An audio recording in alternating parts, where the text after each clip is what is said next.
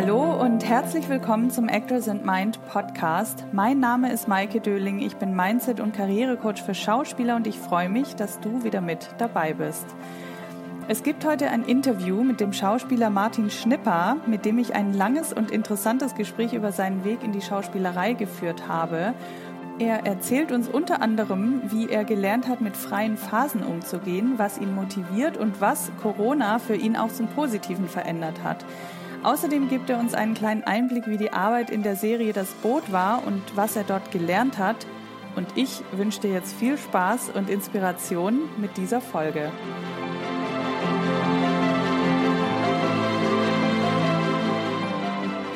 Heute zu Gast im Podcast habe ich den Schauspieler Martin Schnipper, der mich freundlicherweise zu sich nach Hause eingeladen hat und mir hier Kekse und Kaffee anbietet, sehr freundlich. Damit bin ich auf jeden Fall gut aufgehoben. Ja, wir beide kennen uns ja aus der Agentur, in der ich gearbeitet habe, wo ich dich auch vertreten habe und wir da das ein oder andere verrückte Projekt auch miteinander hatten. ähm, und ich freue mich aber umso mehr, dass wir heute mal über einen ganz anderen Teil deiner Karriere sprechen, wo es nicht um Werbung geht. Deswegen vielen Dank, dass ich hier sein darf und herzlich willkommen im Podcast, lieber Martin. Vielen Dank, vielen Dank, ja. Äh, vielen Dank, dass du hergekommen bist und herzlich willkommen bei mir zu Hause. Möchtest du dich vielleicht einfach zu Beginn mal kurz selber vorstellen? Ja, genau. Also mein Name ist Martin Schnipper. Ich bin freiberuflicher Schauspieler, lebe in Berlin jetzt seit fünf Jahren und ähm, bin aus einem Stadttheater-Engagement nach Berlin gekommen und ja, hatte so das Gefühl, ich habe die Jahre am Stadttheater haben mir erstmal so einen Überblick darüber gegeben, was das eigentlich für ein System ist und dann dachte ich, jetzt checke ich mal die Großstadt aus und was Berlin so zu bieten hat, weil mir da, das damals schon irgendwie klar war, dass das ein ganz anderer Markt ist mit mhm. ganz anderen Aufgabenstellungen und genau, das ist jetzt fünf, vielleicht schon sechs Jahre her und seitdem bin ich hier, ja. Also bist du wirklich wie viele Schauspieler ähm, nach Berlin gekommen wegen der Schauspielerei, weil alle gesagt haben, wenn du Schauspieler bist, dann musst du nach Berlin, du oder? musst nach Berlin, Junge. genau, nee, also das war irgendwie klar, das habe ich auch immer wieder von Kolleginnen und Kollegen gehört, mit denen man so mhm. spricht, die dann, und ich glaube, es gilt ja immer noch, dass so München, Hamburg, Berlin, dass das so die Städte sind, Köln noch, dass das so die Städte sind, wo man gut freiberuflich arbeiten kann. Und ich bin auch durch das Studium, war, ist mir das auch leicht gefallen, nach Berlin zu gehen, weil viele meiner Kommilitoninnen und Freundinnen, die ich vom Studium kenne, die sind einfach dann nach Berlin gegangen. Mhm. Und ich bin so eigentlich mit, als einer der wenigen damals nicht sofort nach dem Abschluss nach, oder schon vor dem Abschluss nach Berlin gezogen. Und dann habe ich einfach gedacht, ich hole das jetzt nach. Und ja. das ist ja auch irgendwie das war so mit Mitte 20, da war das halt auch irgendwie total der Fun zu sagen, jetzt gucke ich mir mal so Berlin ja, an. So. Ja, ja, voll. Und das war auch voll wichtig. Ja, so für die Begegnungen, die man dann hier macht und so weiter. Ich glaube, mhm. das wäre mir in einer anderen Stadt oder in einem anderen Kontext so auf jeden Fall nicht passiert. Ja, jetzt hast du gerade schon gesagt, du hast studiert, du warst am Stadttheater. Wir fangen jetzt mal ganz vorne an. Okay. ähm, weil ich glaube, du hast ja nicht Schauspiel studiert, mhm. ne? Okay, wir fangen mal ganz vorne an. Wann hast du mit der Schauspielerei überhaupt angefangen? Ähm, angefangen habe ich mit sechs Jahren. Also ich glaube, ich habe jetzt echt so 25-jähriges Bühnenjubiläum dieses Jahr. Puh. Eigentlich glaube ich auch relativ klassisch. Da kam so eine, meine Grundschullehrerin ist an meine Mutter herangetreten und hat gesagt, der Junge muss irgendwie was machen, der muss irgendwie, diese Energie müssen wir irgendwo hinleiten. Äh, gehen Sie doch mal ich weiß gar nicht, ob sie den Vorschlag gemacht hat oder das meiner Mutter eingefallen ist.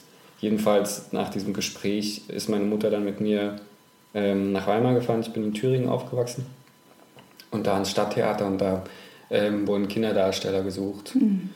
Und dann ging es los. Dann habe ich, glaube zwei oder drei Jahre dann da im, äh, im Stadttheater im Spielplan immer so eine Produktion gemacht. Und dann so die ersten Drehs für den MDR und den Kika, das ist mhm. ja alles da so auf der Ecke Erfurt und so. Mhm.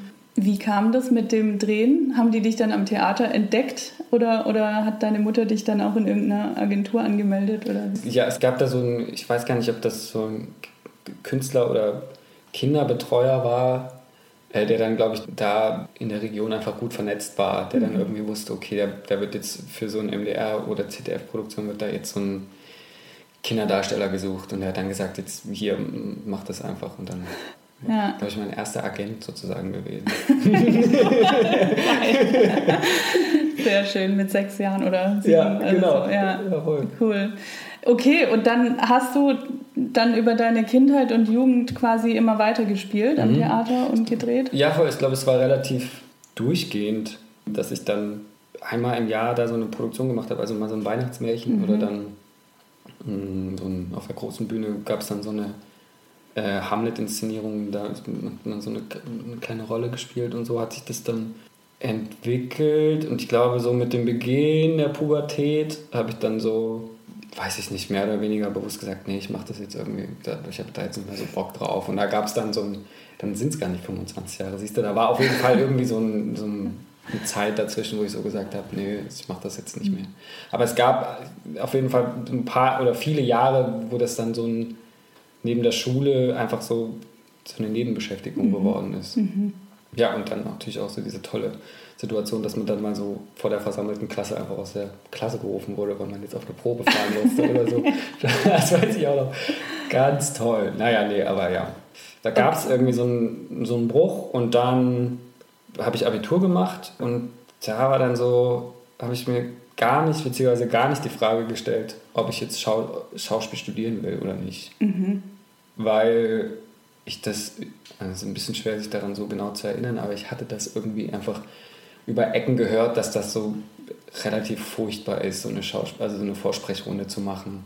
Und ich glaube, weiß ich nicht, ob das jetzt Faulheit war oder so ein Instinkt, so ein Selbstschutzreflex, dass ich so gesagt habe, nee, ich hab, darauf habe ich überhaupt keinen Bock. Und dann gab es so genau zwei, auf zwei Studienfächer beworben. Das eine war im Pädagogikstudiengang in Stuttgart und das andere war angewandte Theaterwissenschaften, also das heißt Kulturwissenschaften und ästhetische Praxis in Hildesheim. Mhm. Und da musste ich dann aber auch so eine künstlerische Aufnahmeprüfung machen, also auch so eine Art Vorsprechprogramm. Ach, okay. Oder ich habe mich, genau der Witz ist, dass ich mich dann da für eine Vorsprechrolle entschieden habe, das zu machen. Also da habe ich so an einer Stelle so irgendwie mehr oder weniger bewusst dagegen entschieden, aber da in Hildesheim konnte man dann eine eigene künstlerische Arbeit musste man mitbringen. Aha. Und da habe ich dann ähm, so einen, einen, Monolog gemacht aus Liebster Vater von Kafka. Also witzig, dann doch irgendwie vorsprechen gegangen. Mhm. Genau, und da habe ich dann angefangen, angewandte Theaterwissenschaften zu studieren. Also das war die Aufnahmeprüfung für genau. das, ach krass, für das okay. Genau. Interessant. Ja. Voll. Und da war ich dann echt so, ich war so der letzte Jahrgang, der noch Diplom machen durfte, bevor es Bachelor und Master mhm. gab. Deshalb war das auch echt so eine ziemlich laxe Studienordnung. so. Also ich glaube, ich war dann wirklich sieben Jahre da oder sogar fast acht. Äh, und habe aber immer wieder mit Unterbrechungen dann künstlerisch gearbeitet. Also Semester mhm. weg gewesen und dann in Niedersachsen, vor allen Dingen in Niedersachsen und in Hamburg, so erste Verbindungen zu Theaterkollektiven geschlossen, die entweder selber in Hildesheim waren und jetzt schon graduiert sind und sozusagen selber als freie Kollektive mhm. arbeiten oder innerhalb der Studentinnenschaft dann so selber erste Regie-Kollektive mhm. begleitet, auch so ganz unterschiedliche Arbeiten, aber alles irgendwie so mit so einem Performance- und Theaterfokus. Ja. Also so nach dieser Pause, Pubertät bis Abitur, bin ich dann da so relativ schnell wieder rangekommen, dann wirklich kontinuierlich künstlerisch zu arbeiten. Mhm. Aber also das heißt, du hast dich aktiv gegen die Schauspielschule entschieden, aber war für dich trotzdem klar, dass du Schauspieler sein willst? Oder hast du, also warum hast du dann studiert, was du studiert hast? Mhm ich habe darüber auch jetzt vor allen Dingen auch im Hinblick so auf unser Gespräch so drüber nachgedacht und ich glaube, ich musste zu meiner Schande gestehen, dass ich mir echt nicht die Mühe gemacht habe, das von mir selber so krass auszuformulieren. Also ich glaube, ich hatte einfach so einen so ein Drive, wo so klar war, okay, ich, also ich habe mir ja auch so die Studienordnung und so das, das Studiengangsporträt in Hildesheim durchgelesen und irgendwas muss mich da getriggert haben, das so gesagt hat, okay, da geht es mhm. wahrscheinlich darum, äh, selbstbestimmt oder erstmal künstlerisch zu arbeiten und dann aber auch selbstbestimmt künstlerisch zu arbeiten. Das ist in Hildesheim ganz wichtig, dass man da, also vor allen Dingen unter der Diplomstudienordnung wird da großer Wert drauf gelegt oder wurde damals großer Wert drauf gelegt, dass man, äh, wenn man da studiert, die Möglichkeit hat, so eine eigene, sein eigenes künstlerisches Vokabular irgendwie mhm. zu formulieren. Mhm. Und irgendwas hat mich da wahrscheinlich abgeholt. Ich habe das gelesen mhm. und dachte, darauf habe ich Bock. Mhm. So. Aber auch spannend irgendwie, dass, weil im Grunde bist du halt dann auch deiner Intuition gefolgt mhm. ne? und bist dadurch auch so in so einem Flow geblieben, Voll. wie sich das so anhört. Voll. Ja, also okay, und wie kamst du dann ans Theater von da? Also du hast da vorgesprochen, bist genommen worden an mhm. der Uni und wie kam es dann, dass du ans Theater bist?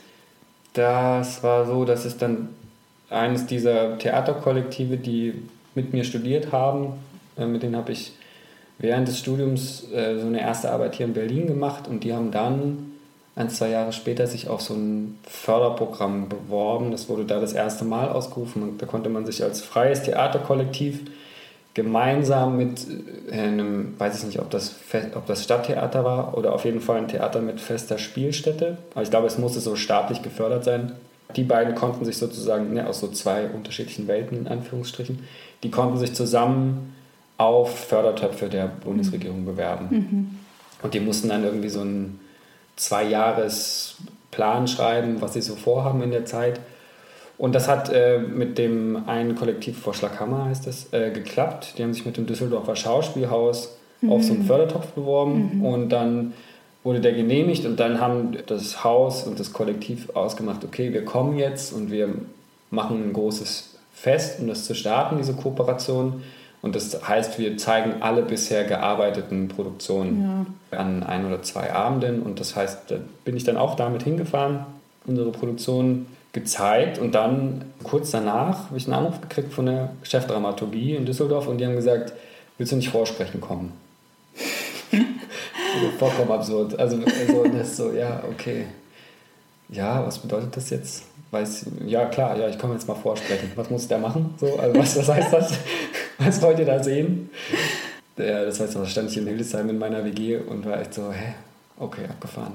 Ja, und dann aber auch da war ich da, glaube ich, echt so relativ unbedacht. Da habe ich mir dann so auch meine, also sehr enge Freunde aus dem Studium gefragt, ob die mit mir jetzt jeweils ich glaube, das waren dann so drei Sachen oder sogar vielleicht nur zwei, die ich dann vorgesprochen habe, ob die, die jetzt mit mir arbeiten, weil ich musste, jetzt, ich musste jetzt vorsprechen gehen. und, und alle waren so, what? Was musst du? Okay, ja.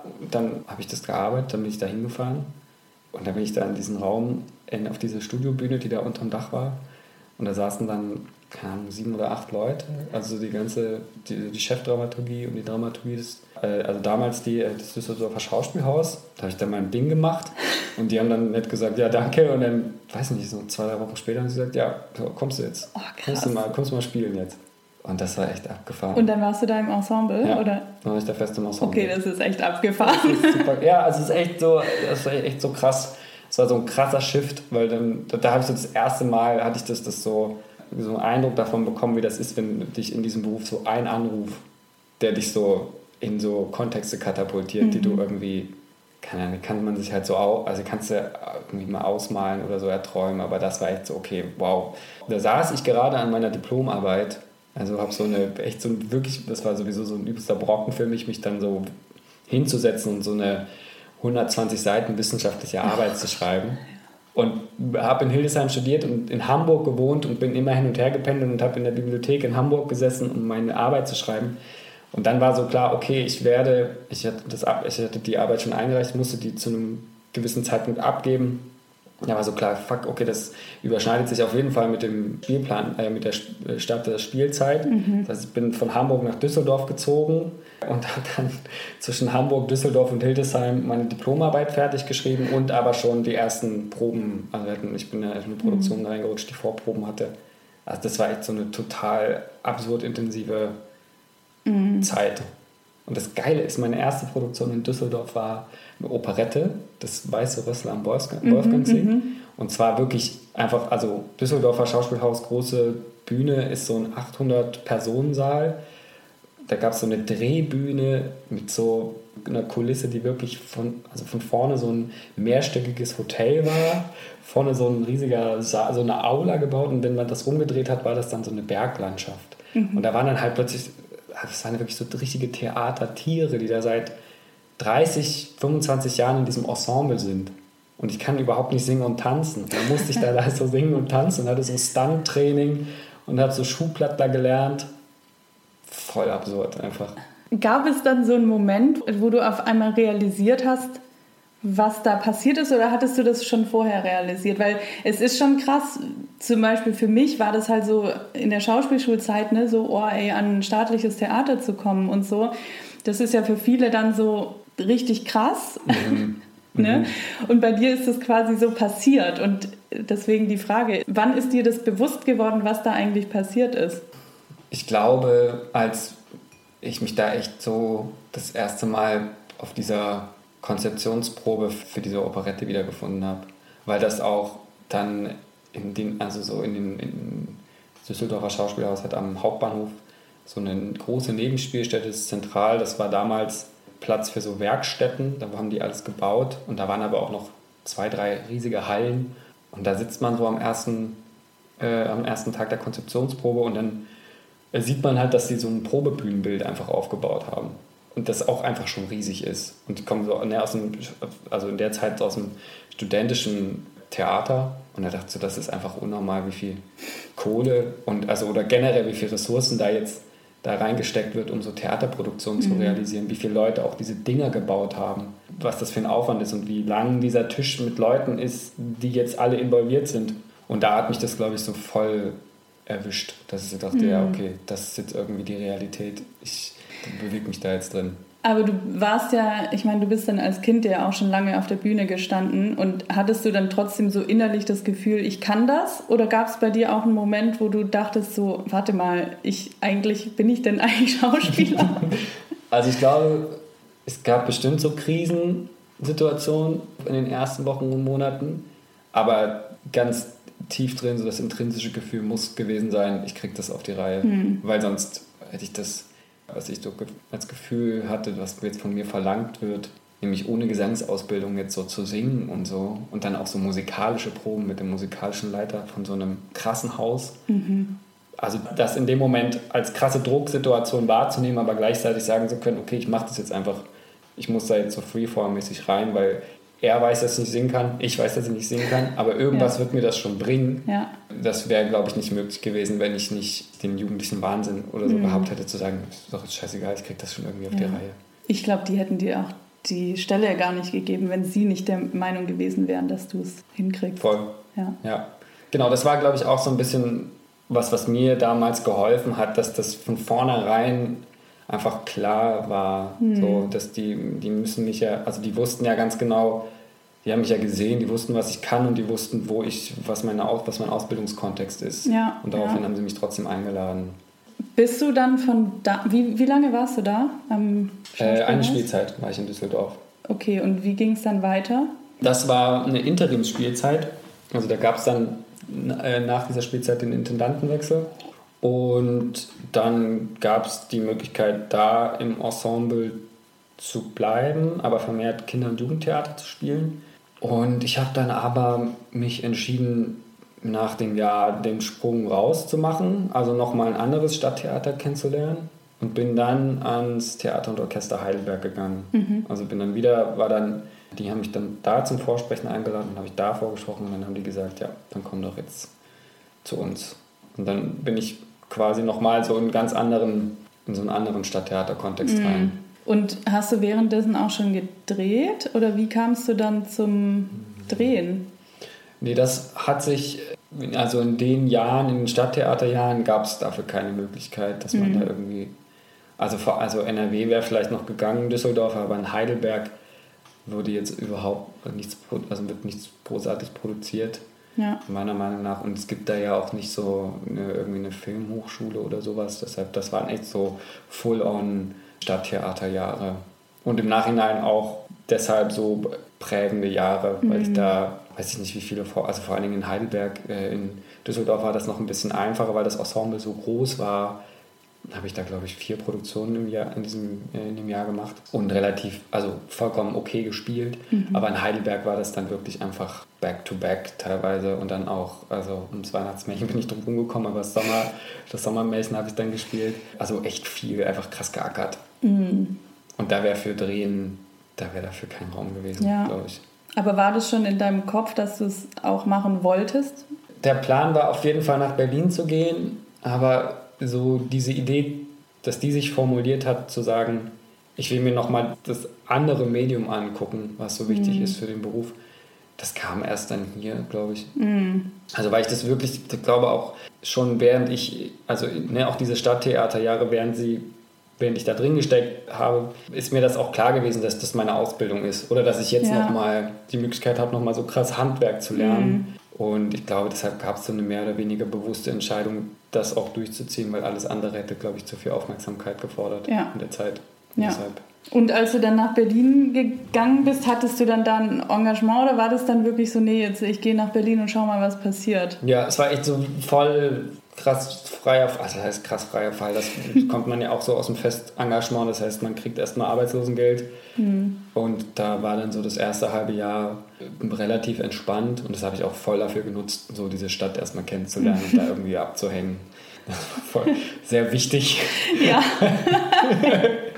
ähm, und dann gab es aber auch noch so Gastverträge, die ich dann mit Heidelberg hatte über die nächste Spielzeit. Mhm. Und da wird noch so ein paar Vorstellungen gespielt. Deshalb war das total komfortabel. Und das war genau die Zeit im Nachhinein, ist auch so geil, ne? Manche Sachen kommen einfach und die passen dann genau. Und es war genau die Zeit, die ich gebraucht habe, um hier Agenturen anzuschreiben, um Vertretung zu finden, um die ersten Kontakte zu knüpfen. Und dann war das so eine relativ, so ein smoother Übergang. Hm. Wie lange lebst du jetzt in Berlin? Fünf, Fünf Jahre. Jahre. Ja. Wie ging es dann in Berlin weiter? Also du hast dann angefangen zu drehen und hast aber auch immer wieder Theater gespielt, mhm. richtig? Auch in Berlin dann? Ja, also ich habe dann hier vermehrt freie Produktion gemacht. Ich war dann in Berlin seitdem nicht nochmal in einem, in, in einem Stadttheater. Ähm, so mit, das sind aber alles auch über das Studium gewachsene Connections, die ich dann hier sozusagen einlösen konnte, mhm. was mich so in der Stadttheaterzeit, was so ein bisschen reglementiert war, zeitmäßig einfach konnte. Das war dann hier total einfach für mich, weil ich auf die Kollektive dann zugehen konnte und die in der Zeit, in der ich am Stadttheater war, sich halt hier etabliert haben und die mhm. ersten mhm. Verbindungen zu freien Theatern und so aufgebaut haben. Ja. Deshalb war das dann ein Fokus für mich äh, und es ist auch immer noch, dass ich viel so mit Performance-Kollektiven und Regie-Kollektiven arbeite. Und dann kam aber so als voll tolles Geschenk einfach so Schritt für Schritt die Werbung und Fernsehen und Film dazu. Mhm. Mhm. Ja. ja. Also es ist irgendwie so, ich das jetzt so beschreiben müsste, auf der einen Seite organisch gewachsen. Ne, es gibt so Verbindungen, die beruflich und freundschaftlicher Natur sind, die einfach bestehen, weil man sich jetzt über zehn Jahre kennt, wenn man angefangen hat, miteinander zu studieren und das so weiterentwickelt hat. Und darüber hinaus das Netzwerk ja auch noch mehr erweitert. Mhm. Und dann gab es aber auch immer wieder Momente, wo so klar war, okay, das mache ich jetzt und mir ist sehr bewusst, dass das irgendwie ein Risiko ist oder so ein Moment von, den kann ich jetzt nicht absehen, aber ich, ich springe jetzt einfach, lass mich da jetzt einfach reinfallen und irgendwie wird das schon. Ja. Was waren das für Momente? Ja, also zum Beispiel so in Düsseldorf einfach dann zu sagen, ich mache das jetzt ah, okay. so. Mhm. Oder dann auch zu sagen, ja, ich könnte jetzt hier bleiben, aber ich gehe nochmal vorsprechen an ein anderes mhm. Stadttheater. Mhm. Und dann zu sagen, ja, ich habe jetzt hier einen Vertrag, aber ich hau jetzt rein und gehe nach Berlin. Also bist du eigentlich im Grunde immer so deinem, wie am Anfang auch deinem Bauchgefühl mhm. gefolgt, mhm. so ein bisschen. Ich glaube, also ja, so eine Rastlosigkeit war das oder so eine Neugierde, wenn man wenn ich es jetzt positiv bewerten mhm. will, dann genau das Gefühl zu haben, also auch krasse Hybris, ne, irgendwie, weiß ich nicht, nach so zweieinhalb, drei Jahren Stadttheater zu sagen, ich habe das jetzt verstanden. Ich muss jetzt weiter. das ist auch krasser Quatsch eigentlich. Aber das war so was, was dann halt ein Motor war, um zu ja. sagen, okay, jetzt das nächste. Mhm. Das Ding ist eigentlich, ich glaube, es ist nicht mal Quatsch, weil ich glaube, wir können alle viel mehr, als wir denken. Ne? Mhm. Nur es ist halt so, so vieles so von der Gesellschaft und wie wir aufgewachsen mhm. sind und so, so eingetrichtert, so dass es jetzt Quatsch ist. Ne? Aber ich glaube, dass das innere Gefühl wahrscheinlich schon die Wahrheit sagt. Voll. Also das glaube ich auch. Ich glaube auch, dass natürlich diese, so diese Haltung von wegen, ich das reicht mir jetzt, äh, ich muss das jetzt nicht noch ein Jahr mir angucken. Das kommt ja auch aus einem, also ich glaube, es muss sich aus der eigenen Biografie speisen, dass man das irgendwie in einem anderen Verhältnis oder in einem anderen Kontext schon mal erlebt hat. Also mm. es ist ja schon irgendwie eine Form von Selbstbewusstsein oder ja. Verständnis darüber, dass auch wenn das jetzt irgendwie ein Risiko birgt, weil ich das nicht absehen kann, was als nächstes passiert, begebe ich mich ja trotzdem bewusst da hinein. Mhm. Und das heißt, ich mhm. habe ja wahrscheinlich die Erfahrung früher mal gemacht, dass das spannend ist und erfolgsversprechend oder Ja. so. Genau, deshalb glaube ich auch, ist das grundsätzlich was, was aus, einem, aus einer positiven Erfahrung sich speist. Ich habe von außen gesehen jetzt so den Eindruck, dass du voll das Vertrauen hast, auch einfach mal der Neugier, wie du es gerade so schön gesagt hast, zu folgen. Woher hast du dieses Vertrauen? Äh, voll schwierig. Ich glaube, ich habe da, glaube ich, echt viel dem Studium zu verdanken, weil das eben für mich zu der Zeit, als es darum ging, was studiere ich, perfekt war, weil es irgendwie mir die Möglichkeit gegeben hat, mich künstlerisch auszuprobieren und selber eine, eine Sprache da, eine künstlerische Sprache zu finden, ohne so krasse eine Reglementierung oder so. Ne? Also es gab, und das ist jetzt natürlich, jetzt beschwöre ich so den Geist der herrischen SchauspieldozentInnen, aber das gab es sozusagen einfach nicht. Ne? Also Ja. mir hat niemand gesagt, das musst du jetzt so machen, weil das ist jetzt in irgendeinem hochindividuellen Wertekanon richtig oder falsch. Sondern es gab nur, hier, mach, probier das aus. Und ich glaube, das ist auf eine schon sehr früh gewachsene und kultivierte, auf ein gewachsenes, kultiviertes Selbstvertrauen getroffen, weil ich das eben seitdem ich in der Grundschule bin gemacht habe. Und das Ja. hat sich, glaube ich, total gut ergänzt und mir dann auch eine Form von ja, Selbstvertrauen einfach gegeben. Ja, es macht schon Sinn, was du sagst. Ich meine, im Grunde wurdest du immer wieder gefördert in dem, was du in dir hattest, Mhm. ne? und nicht von, oh, ich will auch nicht sagen, dass das in allen Schauspielschulen so ist, ne? Ja. aber ich, ich habe halt die Erfahrung gemacht und viele andere weiß ich, dass sie es auch gemacht haben, dass es halt wirklich so, bei mir ist die Angst in der Schauspielschule gewachsen einfach Mhm. und ich habe hinterher gedacht, ich kann weniger als vorher. Mhm. Also so vom inneren Gefühl her. Ne? Und ich habe jetzt gerade so, wenn ich deine Geschichte höre, das Gefühl, diese Momente hattest du nicht in diesem Sinne, dass jemand dich so gebrochen hat.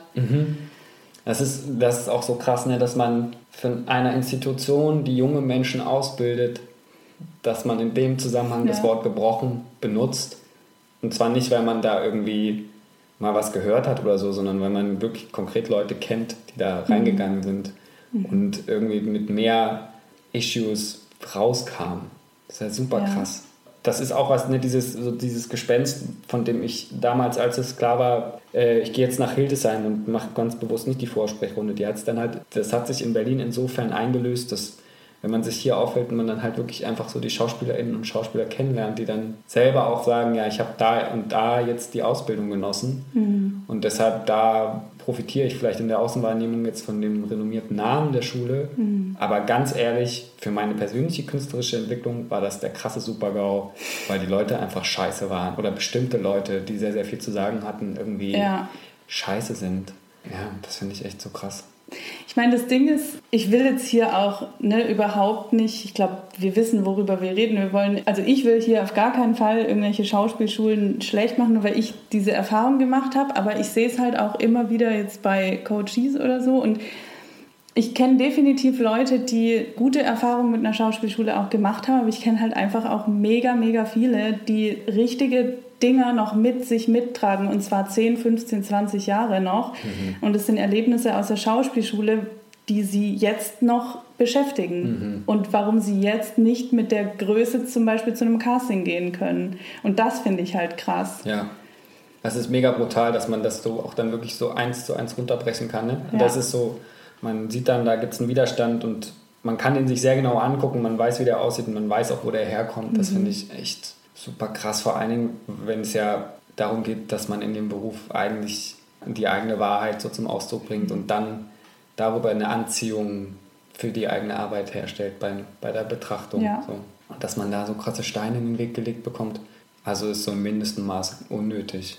Ja, So. das sehe ich auch. Kann Genau. man doch auch eigentlich lassen, eigentlich. Also warum denn? Ja. Ja. Was würdest du sagen, welche, welche Ereignisse vielleicht oder Zeiten in deiner Karriere haben dich wachsen lassen? Spannend, genau. Da fällt mir jetzt ein, dass ich noch was anderes dazu sagen wollte, ne? dass das so dieses an den richtigen Stellen gefördert werden, so in der Vergangenheit. Und dass das aber auch alles so Zeit hatte zu entstehen und dann so an den richtigen Ort zu fallen, sage ich mal. Also dass es nicht das war, als Kinderdarstellerinnen und Darsteller da so rein zu, reingeworfen zu werden und dann nur noch zu drehen oder Theater zu spielen, mhm. sondern das eine Zeit zu machen und das dann eine Zeit nicht mehr zu machen mhm. und dann damit in einem ganz neuen, also in einem neuen Lebensabschnitt mit ganz wichtigen persönlichen Veränderungen wieder dem zu begegnen mhm. und dann mhm. das so selber entscheiden zu können, zu sagen, ja klar, ich nähere mich dem jetzt wieder an, weil mir das irgendwie gut tut oder mir irgendwas gibt. Ja. Und ich glaube, das ist auch total wichtig, dass sozusagen die Impulse sind wichtig, dass man gefördert wird, aber auch der Rhythmus, wann und wie und in welchen zeitlichen Abständen mhm. und an welchen Punkten im Leben, vor allem wenn ja. man in so einer Entwicklung steckt, das ist, glaube ich, super wichtig. Mhm. Was auch nochmal, ich will jetzt auch nicht drauf rumreiten, aber auch da finde ich das eben so krass, dass eben genau die Menschen, die sehr jung sind, mit 16, 17, 18, anfangen, denen vorzusprechen und sie dann mit so einem Druck konfrontiert werden. Ja. Und das ist, glaube ich, noch doppelt problematisch daran mhm. einfach. Ja, weil es irgendwie so, also bei mir war es zumindest so, bei mir hat es halt einfach meine Glaubenssätze, die ich eh schon hatte, noch ganz krass verstärkt. Mhm. Und das ist mir jetzt halt 15 Jahre später so richtig bewusst erst geworden. Und das ist eigentlich krass, dass es dann so eine Reise ist, bis man das wirklich rausfindet. Ne? Mhm. Ne? Ich meine, ich war damals vielleicht auch anfällig dafür, aber es ging ja einfach, wie gesagt, vielen anderen auch so. Ja, und es ist auch einfach schade, weil ich glaube, ja. es gibt auch eine relativ große Prozentzahl an Leuten, die dann halt so diese Ausbildung machen da so durchgehen und dann so sagen, nee, jetzt habe ich keinen Bock mehr drauf. Ja. Ich habe keinen Bock, das jetzt mein Leben lang zu machen oder die nächsten, weiß ich nicht wie viele Jahre. Und das ist ja eigentlich super schade. Ja, es ist vor allem so schade, weil es so eine, dieses Spielerische, Unbedarfte mhm. einem halt wegnimmt. Und das ist ja Voll. genau das, was so wichtig ist im Casting ja. einfach oder auch im Vorsprechen. Ne? Und wenn man da halt mit so einer krassen Angst oder Druck konfrontiert wird, ja klar, also man muss da auch lernen, mit umzugehen, aber es ist halt es ist eine krasse Hürde mhm. und es engt einen total ein. Mhm. Hast du dich dann, du hast ja glaube ich auch ein paar Workshops dann gemacht, ne? Also mhm. hast dich dann auch weitergebildet. Wie kam es dazu? Also hast du dann gedacht, okay, ich möchte mich jetzt auch mal ein bisschen weiterentwickeln oder wie, wie kam das? Ja, ich glaube, ich habe dann relativ schnell gecheckt, dass das echt ein harter Markt ist, so in Berlin oder so generell in Deutschland so zu drehen. Und dachte dann, ja, okay, dann muss ich das jetzt irgendwie lernen. Also suche ich mir mal so Anlaufstellen, wo mir das jetzt so beigebracht wird, was dann auch wieder so mit dieser, mit der Neugierde oder so dem Wissensdurst korreliert ist. Also mhm. das zum einen herzukommen mit dem Wissen, dass ich Neues lernen will, kennenlernen will und aber auch zu checken, okay, ich muss das auch. Weil mhm. offensichtlich haben jetzt diese Stadttheater-Jahre mir irgendwas gelernt, aber es ist bei weitem nicht die Ganzheitlichkeit dieses mhm. Berufes. Und genau, dann habe ich angefangen, eigentlich relativ kontinuierlich. Also ich habe dann so die ersten Workshops hier in Berlin gemacht, war auch eine Zeit lang dann in äh, New York für drei Monate und versucht das seitdem eigentlich jedes Jahr so ein größeres Ding zu machen. Mhm. Weil das eigentlich das einfach so als voll den Luxus empfinde, ja. dass man die Möglichkeit bekommt, von Menschen mit mehr Erfahrung was gelehrt zu bekommen. Das mit anderen Kolleginnen zusammen und dann aber auch die Zeit zu haben, über die Dauer eines Workshops sich auch so wirklich ohne Druck mit der eigenen Schauspielexistenz zu beschäftigen. Mhm. Also da geht es ja dann in dem Sinne um nichts, in Anführungszeichen, ja. wenn man sich in einem, also in einem Workshop ausprobiert. Und das ist irgendwie immer voll cool und glaube ich auch für mich persönlich jetzt sehr wichtig, um so jedes Jahr irgendwie so neue Impulse zu kriegen und zu mhm. sagen, okay.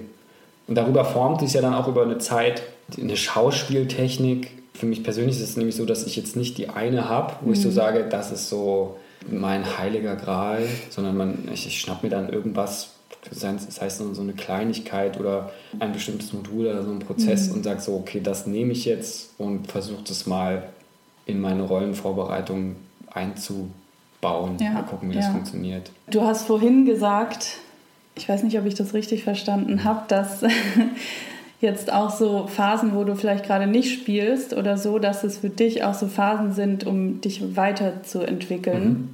Mhm. Wie kannst du mit so einer Entspanntheit an diese Phasen rangehen? Das finde ich beeindruckend.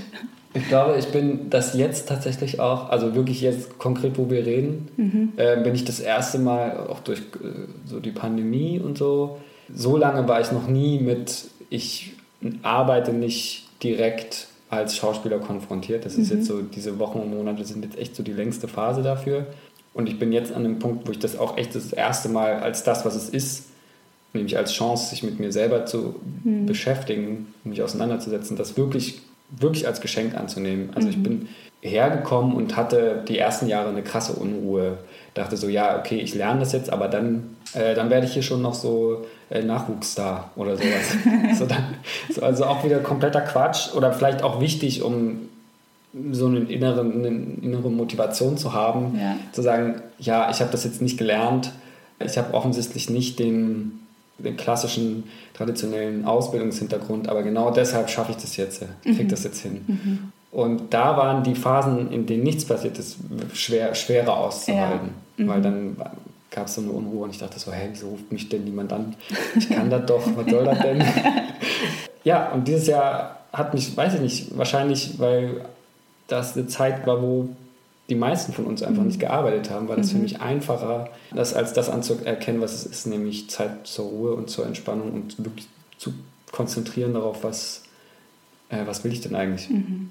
Und das ist voll gut, weil ich merke jetzt, dass nämlich dieser Druck, dieser anfängliche Druck von, also der mich hierher gebracht hat und der mich so der, die ersten Jobs ermöglicht hat, dass der jetzt gewichen ist. Also nicht die Motivation ist weg, aber so dieses, dieser un, naja, ungesund, aber der teilweise unangenehme Druck, der dahinter ja. steckt. Und jetzt auch wirklich die Sachen, alle Sachen, die kommen, die passieren, also zum Beispiel, dass auch wir hier sitzen mhm. und miteinander sprechen, das auch echt so anzunehmen, als das einfach nur voll das Geschenk. Und ich finde ja. das super gut. Also ja, ich bin schon echt dankbar für diese Zeit, also jetzt nicht für diese Pandemie und so, mhm. ne, Hölle, aber ja.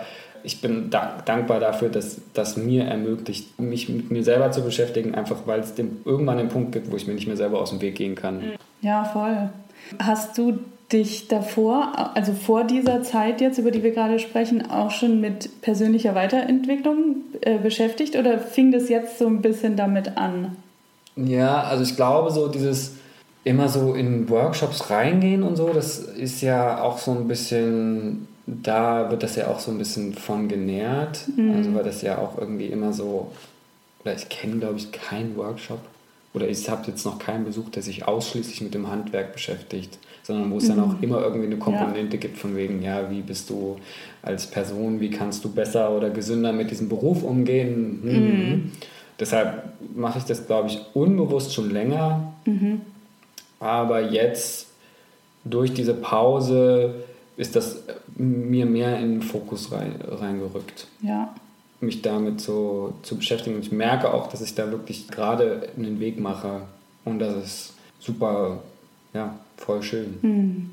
Du hast ja vorhin gesagt, dass deine Motivation auch so ein bisschen war, mit bekannteren Schauspielern oder so mhm. dann mal zusammen in einer Produktion zu sein. Ja. Ne? Jetzt war, hast du ja das Boot mhm. gedreht. War das dann die erste große Produktion? Wie war das ja. für dich? Das war eigentlich nochmal so das Gefühl von Düsseldorfer Schauspielhaus Operette spielen, mal, weiß ich nicht, 1000 oder so. Also es war wirklich, wirklich voll, wirklich absurd. Ich habe jetzt auch in Vorbereitung darauf, dass wir miteinander sprechen, die letzten Tage, mir das nochmal so hochgeholt und dachte, das ist ein Wahnsinn, wie man da so letztes Jahr durchgegangen ist. Ja. Und auch interessant und spannend und aber auch richtig, dass erst das äh, Engagement in Düsseldorf ist, wo man das im Kleinen erlebt, daran wächst, ja. so ein bisschen so wie so ein Nährboden dafür hat und entwickelt, um das dann, um dann den nächsten Schritt gehen zu können und damit nicht, da dann nicht auf den Arsch zu fallen oder sich davon dann so paralysieren zu lassen, was für ein riesen, riesen organisatorischer Zirkus, ohne Zirkus despektierlich zu meinen, was für ein Riesenapparat ja. das ist. Ja. Weil das war letztes Jahr einfach Wahnsinn. Da kam einfach so eine generelle Anfrage, deutschlandweites Casting für die zweite Staffel vom Boot mhm. über meine Agentur und meine Schauspielagentur und äh, mein Agent hat mir das so relativ kommentarlos weitergeleitet, weil schon klar war, ja, keine Ahnung, wie viele Leute da jetzt zum Casting rennen. Aber wenn du Zeit und Bock hast, you go. Und dann habe ich mich da einfach so in meine WG-Küche damals noch gesetzt und das, so diese Szenen aufgenommen und ja, das schon irgendwie so, das schon gearbeitet, aber das dann auch als das, was es war, angenommen, nämlich das ist jetzt so ein Riesencasting. Mhm. Und ne, dann schickt man das so raus und dann vergehen zwei Monate und plötzlich kommt dann die Nachricht, ja, also wir würden dich dann gerne zu den Live-Castings einladen. Dann, ja, ich würde dann auch gerne zu den Live-Castings kommen, wenn ich nicht so Schiss hätte. äh, ja, natürlich steht dann auch in dieser E-Mail, ja, das heißt auch die ProduzentInnen werden da sein und die Regie wird da sein und der und der und die und die wird da sein. Und man denkt so, okay, wie passen diese ganzen Leute dann in diesen Raum? Ich werde ja auch noch da sein, vielleicht. Äh, genau. Und dann, weiß ich nicht, das aber auch, weil das war auch dieselbe, das war von der Casting-Szene her, hat sich das nicht verändert zum E-Casting, diese, mhm. mhm. dieses Live-Casting.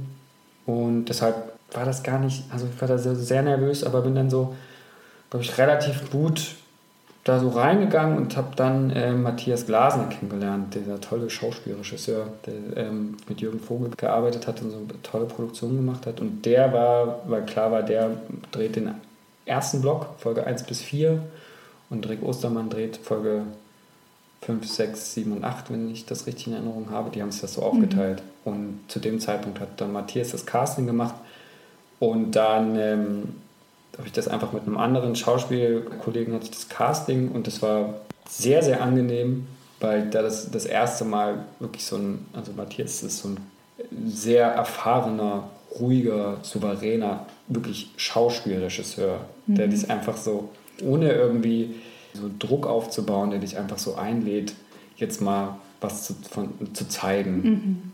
Und dann war das so ein Casting, echt ein angenehmes Casting und am Ende sagt er, du hast echt einen guten Ton, mhm. wir sehen uns. Und da dachte ich halt, das, kann, das war echt so ein krasses Geschenk, weil er dann, er sagt das schon, als das Casting noch nicht ganz zu Ende war, ja. sagt er schon, wir sehen uns. Und dann habe ich so, ich habe so gehört und die, die Hand geschüttelt und dann irgendwie 21, 22, 22, ah, oh, ah, krass, okay, wir sehen uns. Hm, okay, was bedeutet das jetzt? Was heißt das jetzt, wir sehen uns? Äh, und dann war ich eigentlich voll beseelt von diesem Casting, weil es an sich schon eine geile Erfahrung war. Mhm. Also den kennenzulernen, die Castingabteilung von der Bavaria und so kennenzulernen. Und bin dann da rausgegangen und dann habe ich wieder eine, eine, Weile nichts gehört. Dann war gerade Berlinale letztes Jahr und dann habe ich meinem Agenten geschrieben und dachte, ich fordere das jetzt einfach heraus. Ich sage jetzt so, du, vom Boot kommt jetzt wahrscheinlich nichts zurück. Und dann äh, schickt er mir noch eine Sprachnachricht und macht einen Screenshot von einer Mail, die tatsächlich auch bei uns da in der Erfolgswand hängt, Ach, wo dann äh, der Siegfried Wagner, der Bavaria, gesagt hat, ja, wir würden äh, Martin gern die Rolle von Dieter anbieten, dem Dieselmat. Mhm. Und dann bin ich halt total ausgeflippt. Das war das Allergeilste. Und gleichzeitig hatte ich aber auch das Gefühl, okay, was heißt das jetzt? Es ist noch total unklar, in was für einem Umfang. Was ja. ist das für eine Rolle? Das kann ich kann ja so als einen Drehtag oder so da hinkommen. Und dann geht, vergeht wieder Zeit und das ist so krass, wie viel Zeit vergeht. Ne? Oh, also ja. ich hatte im Oktober die Anfrage und ich glaube im März oder so haben wir dann den Vertragsentwurf gekriegt. Oh, und da stehen dann halt so glaube, in dem ersten Vertrag standen dann 23 Drehtage drin. Wow. Und dann bin ich halt echt so krass explodiert. Und es war so, oh Gott, oh Gott, ist ja das Allerbeste. Und ja, ab dann ist man halt so Teil von einem riesigen Apparat, weil dann kriegt man, ist man in einem Verteiler drin, wo dann halt schon so äh, Drehpläne rumgeschickt werden. Und man mhm. checkt so, krass, die drehen schon seit Februar in Schottland oder so. Und ja. die haben vor, bis sonst wann zu drehen, monatelang zu drehen und die wechseln sich ab und es gibt verschiedene Teams, die an verschiedenen Orten der Welt sein werden. Und man wird denen dann hinterherreisen und dann da mit denen zusammenkommen. Und dann gab es wie so eine große, naja, auch so eine überlange Konzeptionsprobe sozusagen, wo wir dann die ersten, also wirklich das ganze Ensemble von dem Boot, von den beiden U-Booten, also ich weiß nicht, wir waren 30 Schauspieler, glaube ich, die sich alle für drei Tage in Prag getroffen haben, weil wir haben in den Barandov Studios da gedreht.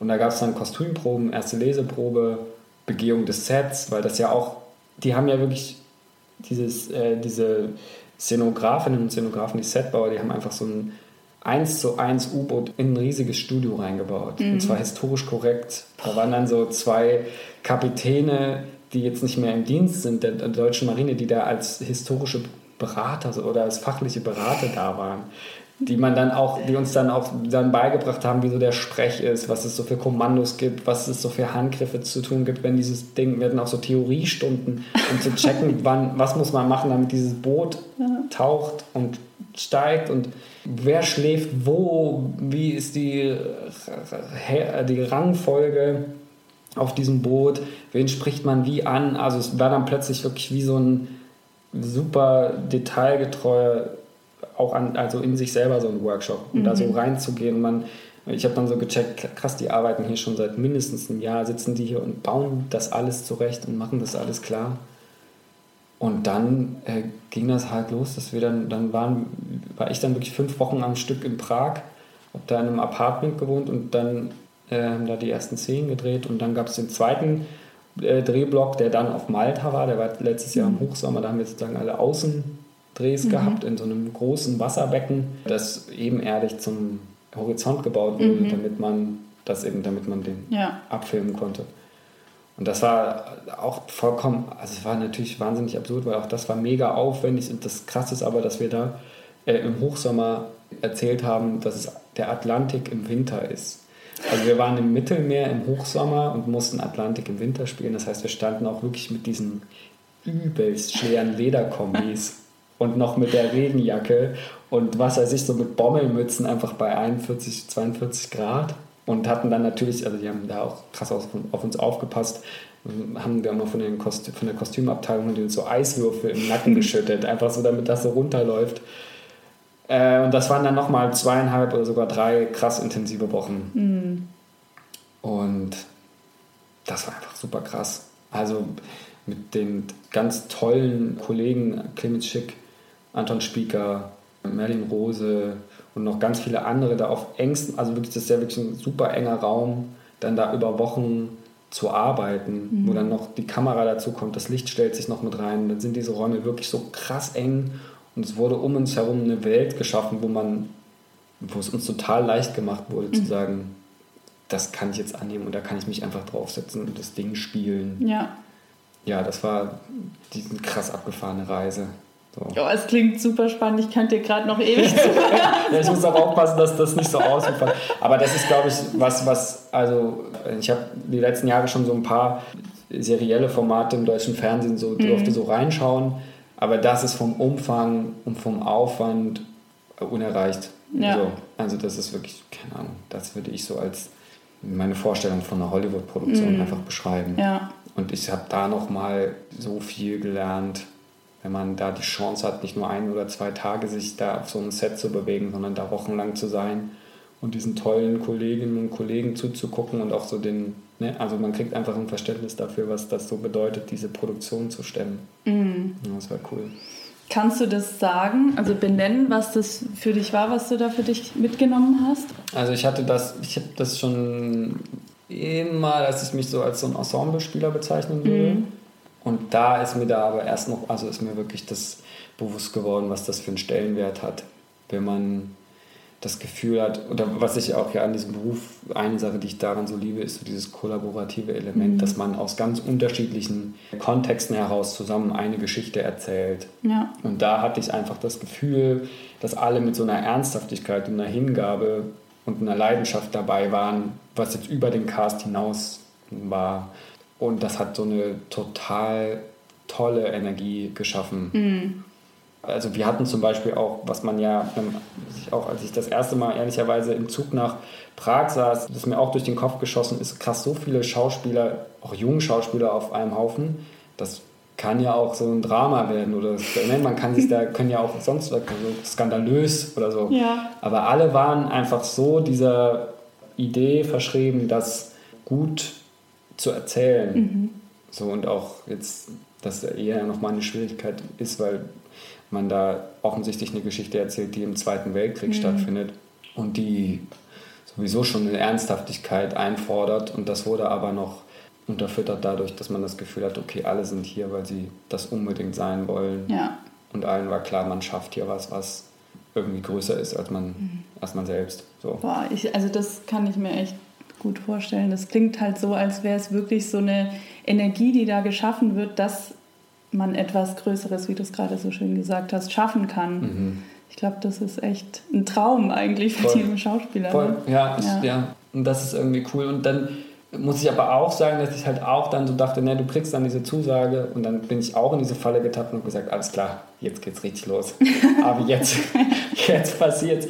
Und äh, habe dann auch so eine Weile gebraucht, um so das als das anzunehmen, was es ist, was ja in, in sich schon mega wertvoll und totales tolle Geschenk ist, das dann auch so zu nehmen und das dann aber auch also ne, die Erwartungen, die sich dann daran knüpfen, an die eigene Zukunft, das dann auch so sein zu lassen, mhm. zu sagen, okay, nur weil ich da jetzt dabei war, heißt das jetzt nicht, dass ich irgendwie.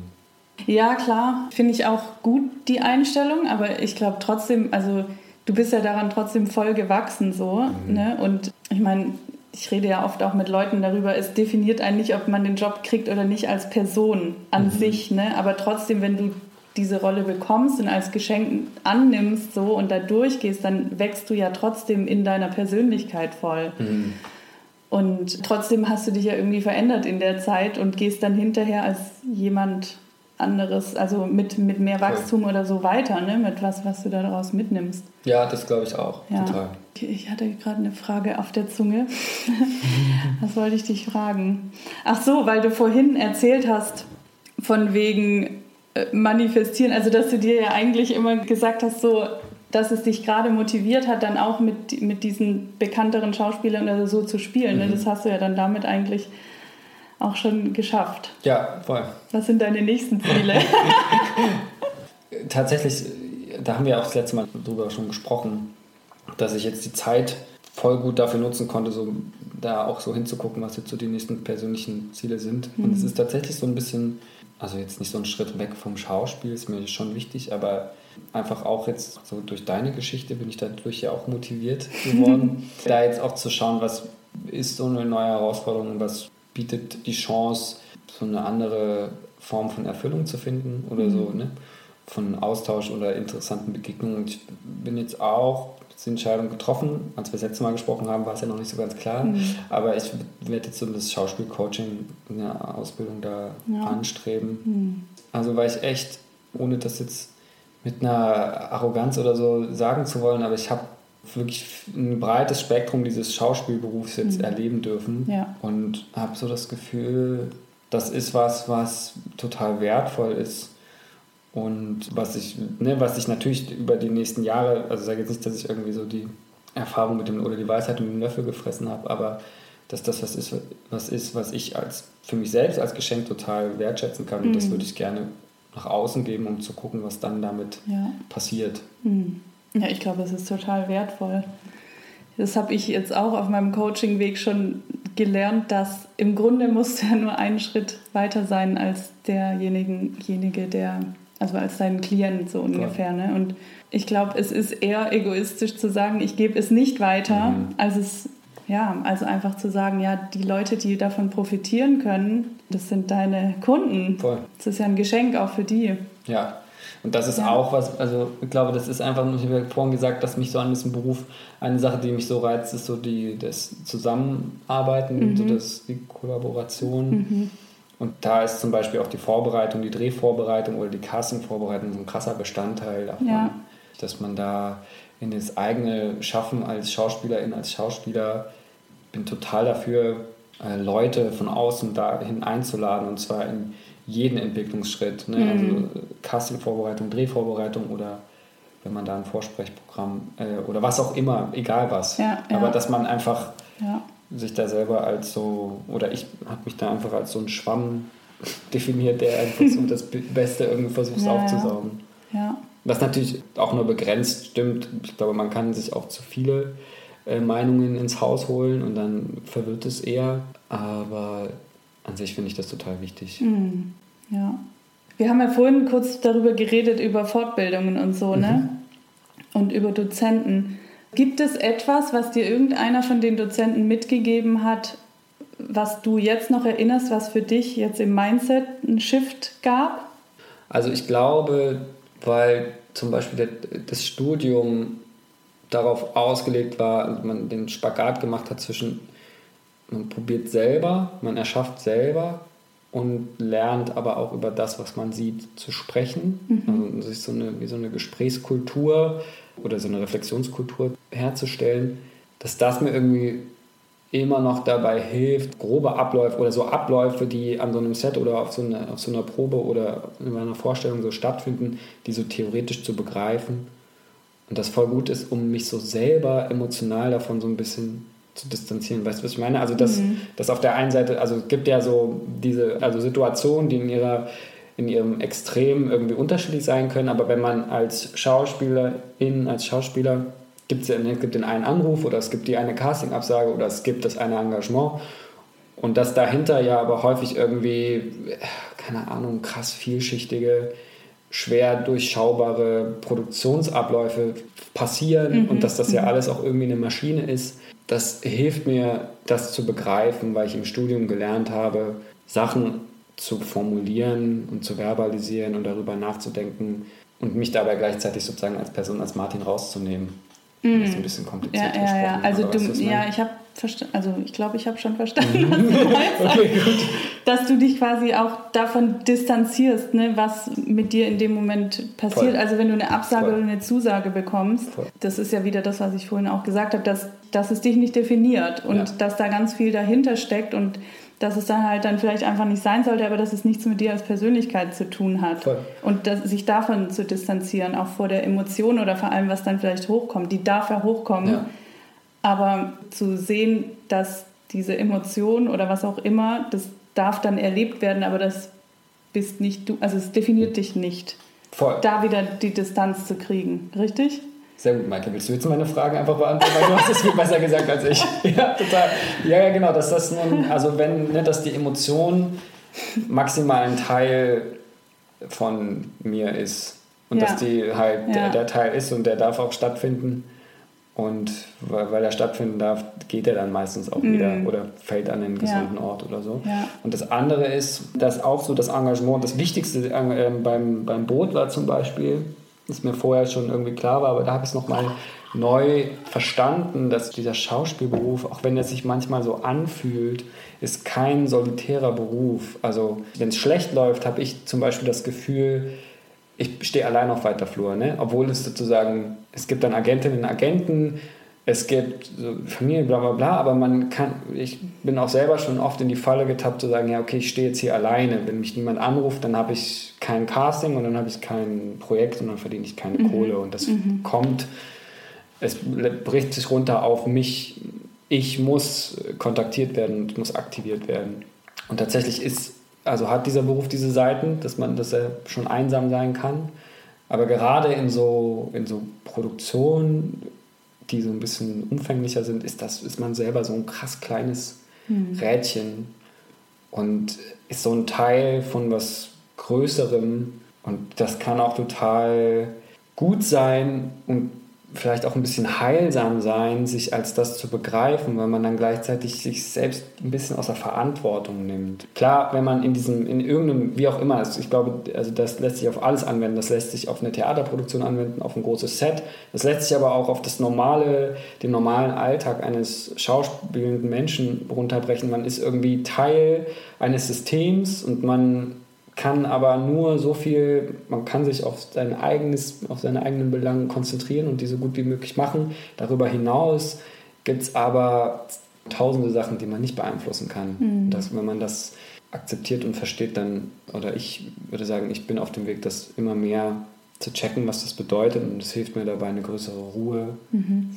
zu finden in den Sachen, die ich nicht beeinflussen kann mhm. und gleichzeitig aber meinen Enthusiasmus auf die Sachen zu fokussieren, für die ich verantwortlich ja, bin. Ja, was sind die Dinge, die du beeinflussen kannst aus deiner Sicht? Ich habe so das Gefühl, dass ich vor allen Dingen die Rollen gekriegt habe, bei denen ich es geschafft habe, mich selber zu zeigen, mhm. ich selbst zu sein und das Material, was mir gegeben wird für ein Vorsprechen oder Casting oder so, das dem so meinen Stempel aufzudrücken. Mhm. Mhm und das nicht irgendwie zu machen. Also ich glaube, ich war immer dann, immer wenn ich das Gefühl hatte, ich weiß jetzt, was die Regie oder die Produktion möchte und deshalb versuche ich das zu erfüllen, weil das erstens hat das nicht so Bock gemacht, weil es man, weil es mhm. dann eher so echt so in so einem Erfüllungs, so ein Erfüllungsdienst war. Und zweitens habe ich dann einfach die Jobs auch nicht gekriegt. Ja. Und immer wenn ich aber das irgendwie für mich geschafft habe, einen Zugang zu den Sachen zu finden und die zu meinen eigenen zu machen, dann hat es entweder Spaß gemacht und das ist ja schon ein voller Erfolg oder besser noch, man wurde dann gebucht. Ja, ich glaube, das ist voll der gute, also eine gute Motivation, da seinen eigenen Enthusiasmus reinzugeben, weil das ist ja oft so, ich muss ehrlich sagen, ich glaube, viele verlieren den auch manchmal durch die ganzen Umstände. Mhm. Und es ist jetzt interessant, dass wir drüber reden, weil ich habe dich ja als Casterin quasi auch wahrgenommen. Mhm. Und es ist wirklich so, also ich, ich muss dich wirklich jetzt hier mal kurz loben. Das ist jetzt, ich sage das jetzt nicht wegen dem Podcast, aber es ist so, ich fand immer deine E-Castings, die waren halt, du hast wirklich den E-Castings deinen Stempel aufgedrückt. Das war halt, es war immer irgendwie speziell anders. So, und das, ich habe halt immer gesehen, so, ja, das warst du. Voll cool, danke. Ne? Und das, ich glaube, das macht es halt auch aus. Mhm. Ich glaube, das ist ja. auch was, da hat mir auch die Ausbildung geholfen. Ich glaube, ich habe einfach relativ bald, als das so zu meinem, wie auch immer, Ziel oder Inhalt meines Lebens geworden ist, zu sagen, ich probiere es mit der Schauspielerei, mhm. war für mich relativ schnell klar, es gibt bestimmte Mechaniken, bestimmtes Handwerk, was ich einfach nicht lernen werde. Ja. So, also nicht, weil ich da, also ich könnte das, aber weiß ich nicht, durch Umstände habe ich das verpasst. Ich bin nicht auf eine Schauspielschule gegangen. Das heißt, ich suche mir andere Strategien, um mhm. die Sachen zu, zu lösen oder mich denen anzunähern. Mhm. Und das dann als das anzunehmen, was es ist, nämlich jetzt nicht, eine, nicht irgendwie ein Hindernis, sondern eine Chance, das hat mir voll dabei geholfen. Ja, und mir fällt auch gerade ein, dieses Wort Enthusiasmus, das ist irgendwie so gut gerade, weil das, das spiegelt so diese Freude oder dieses auch, was aus einem selbst herauskommt wieder. Mhm. Und dann ist es eigentlich, es ist ja umso besser eigentlich, je spezieller jemand ist. Und es ist ja oft leider so, dass viele denken, sie müssten irgendwie so sein wie oder wie es gefordert ist oder so. Aber es kommen halt einfach, ich sage das halt auch so oft immer wieder, aber es sind die Castings, die ankommen, wo jemand die, seinen Enthusiasmus reingibt. Ja. Und halt dann dadurch sich zeigt und dadurch wiederum auch anders ist als die anderen. Mhm. So, und darauf kommt es an. Cool.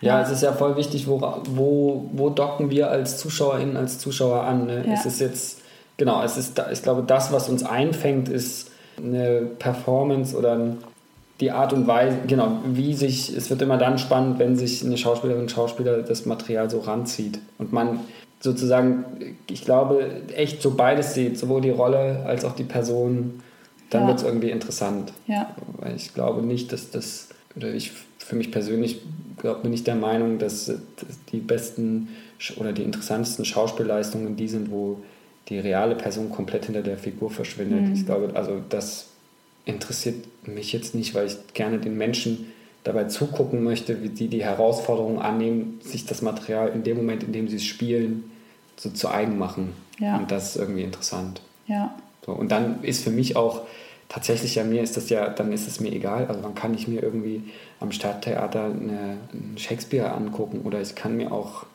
eine Soap angucken. Also wirklich, wenn ich das Gefühl habe, diese Person hat einen Zugang dazu gefunden, wie sie das jetzt für sich übersetzt, dann wird es immer interessant und immer spannend. Mhm. Da ist mir das Format eigentlich ziemlich egal.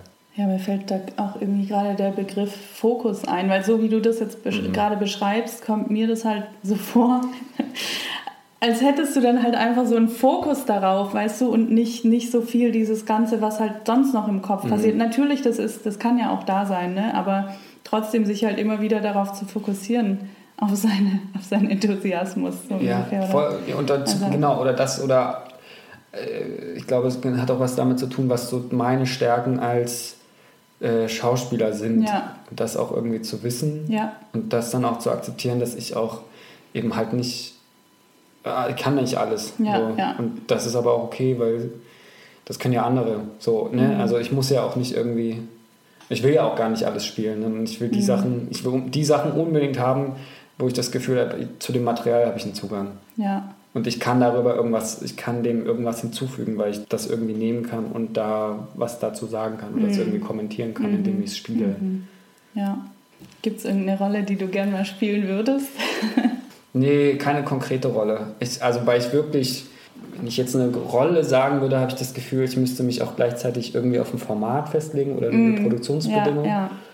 Und ich habe aber durch die Erfahrung gelernt, dass ich echt alles spannend, ich finde alles spannend. Und deshalb ist es eher jetzt, ich würde gerne eine Serienhauptrolle spielen, mm. weil ich Bock habe, in einem Ensemble länger zusammenzuarbeiten.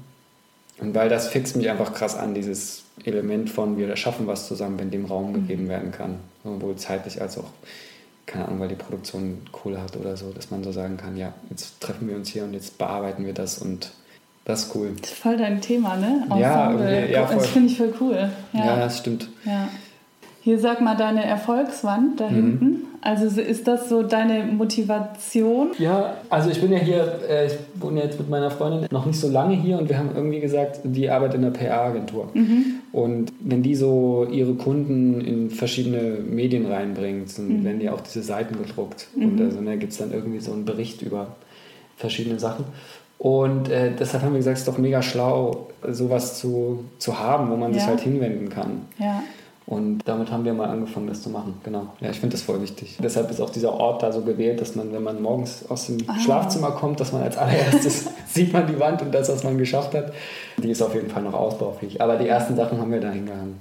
Ja. Ich finde, Erfolge feiern finde ich so krass wichtig. Ja, das ist, ist so mega wichtig. Auch das hilft, eine Dankbarkeit dafür zu haben, was eigentlich so jeden Tag, auch wenn halt niemand anruft, was so gefordert wird von mm. einem Menschen, da geht es dann gar nicht so direkt um das Schauspiel, mm. was wir so Tag für Tag so leisten und sei es nur, weiß ich nicht, dann halt da irgendwie die E-Mails zu überprüfen oder online nach ähm, möglichen Jobs zu gucken oder mm. whatever. Und dann finde ja. ich gerade so die Sachen so wichtig, die dann eben so rausstechen, wo so klar ist, mm. das ist irgendwas beschreibt, einen wichtigen Punkt in meiner Karriere, von dem aus ich mich weiterentwickelt mhm. habe. Ja, ich glaube, das, das ist echt cool. Also gut zu sehen auch, was für Schritte man gemacht hat. Mhm. Ja. Wie geht es jetzt bei dir weiter, schauspielerisch? Oder wo, wo kann man dich jetzt gerade sehen? Ist das Boot schon. Äh, das Boot, das sehen, ja, oder? das Boot ist seit April bei Sky. Mhm. Leider haben nicht so viele Leute Sky. Und das kommt, glaube ich, Anfang nächsten Jahres dann ins öffentlich-rechtliche mhm. Fernsehen. Mhm. Das wird so das nächste sein. Äh, Welche Staffel ist das? Die, ist zweite die, Staffel die zweite. ist das jetzt, mhm. genau.